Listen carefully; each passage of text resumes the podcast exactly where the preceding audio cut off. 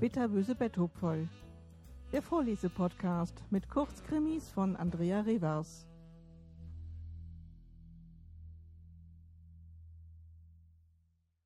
Nervensäge.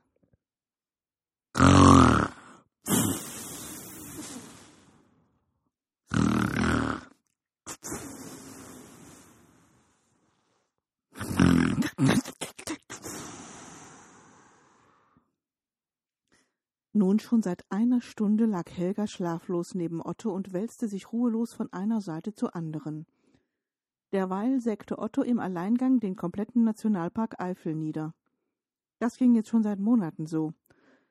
Männer müssen schnarchen, um die wilden Tiere zu verscheuchen und ihre Frauen zu beschützen, hatte er ihre Beschwerden nur kommentiert und sich achselzuckend wieder auf die andere Seite gedreht.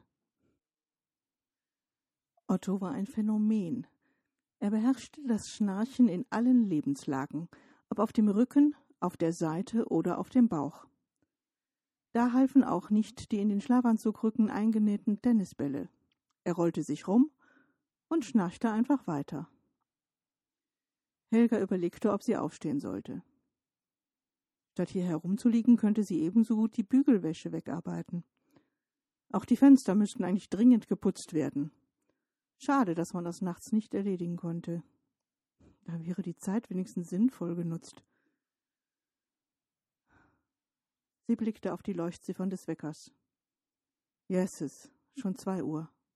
Morgen musste sie früh raus, weil der Bäckerwagen schon um acht Uhr vor dem Haus stand. Da kam aus dem Nebenbett ein schnappartiger Gewaltschnarcher, der sie vor Schreck senkrecht im Bett stehen ließ. Diese Geräuscheruptionen waren besonders nervig. Manchmal erwischten sie einen, wenn man gerade am Wegdämmern war. Ach, sie seufzte. Heute war es besonders schlimm, denn sie war todmüde. Eigentlich könnte sie im Wohnzimmer auf der Couch schlafen, doch die wurde von Nero in Beschlag genommen. Nero war der zweijährige Mops, den ihr Otto letztes Jahr zu ihrer großen Freude zum Geburtstag geschenkt hatte. Ein niedlicher kleiner Kerl.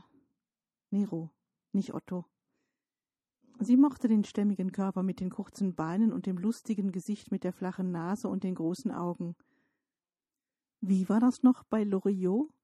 Ein Leben ohne Möpse ist möglich, aber sinnlos. Oder so ähnlich. Neben ihr hatte sich das Schnarchen nun zu einem durchgängigen Geräuschteppich von mindestens 90 Dezibel verdichtet. Sie schubste Otto. Doch der murmelte nur etwas, drehte sich auf die Seite und schnarchte einfach weiter. Inzwischen war sie so übermüdet, dass sie kaum noch klar denken konnte. Ein Akt der Notwehr. Sie griff nach ihrem Kissen, beugte sich über Otto und presste es fest auf sein Gesicht. Er wurde aus dem Schlaf gerissen und wollte sich wehren, doch sie lag fest auf ihm und gab nicht nach, bis sie spürte, dass der Körper unter ihr erschlaffte.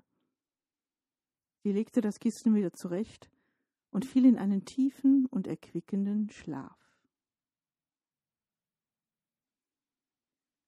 Die Beerdigung war gestern gewesen, alles sehr feierlich. Der Arzt hatte Herzversagen auf dem Totenschein notiert. Otto litt an Diabetes, war übergewichtig und rauchte wie ein Schlot. Da wurde nicht lange gefackelt bei der Todesursache. Die Nachbarinnen hatten Essen vorbeigebracht und sich liebevoll gekümmert. Das Haus war nun sehr leer. Die alten Rituale der Ehegemeinschaft existierten nicht mehr. Gut, dass es Nero gab. Er war ihr ganzer Trost. Doch nachts, wenn sie allein im großen Ehebett lag, da kam die Einsamkeit. Wieder lag sie wach und wälzte sich hin und her. Sie konnte einfach nicht einschlafen und lauschte in die Nacht. Es war so ruhig. Sie konnte ihren eigenen Herzschlag hören. Die Stille senkte sich wie ein schwerer Schleier auf ihr Gemüt, und sie meinte zu ersticken. Helga stand auf und ging ins Wohnzimmer zu Nero, der schlafend auf dem Sofa lag. Sie hob ihn hoch, trug ihn ins Schlafzimmer und legte ihn in Ottos Bett.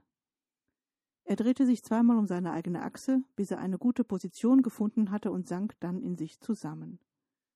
Sie legte sich neben Nero und lauschte seinem Atem. Sie lag noch keine Minute, da hörte sie neben sich ein lautes Schnarchen. Vertrautheit. Sie schloss die Augen und lächelte selig.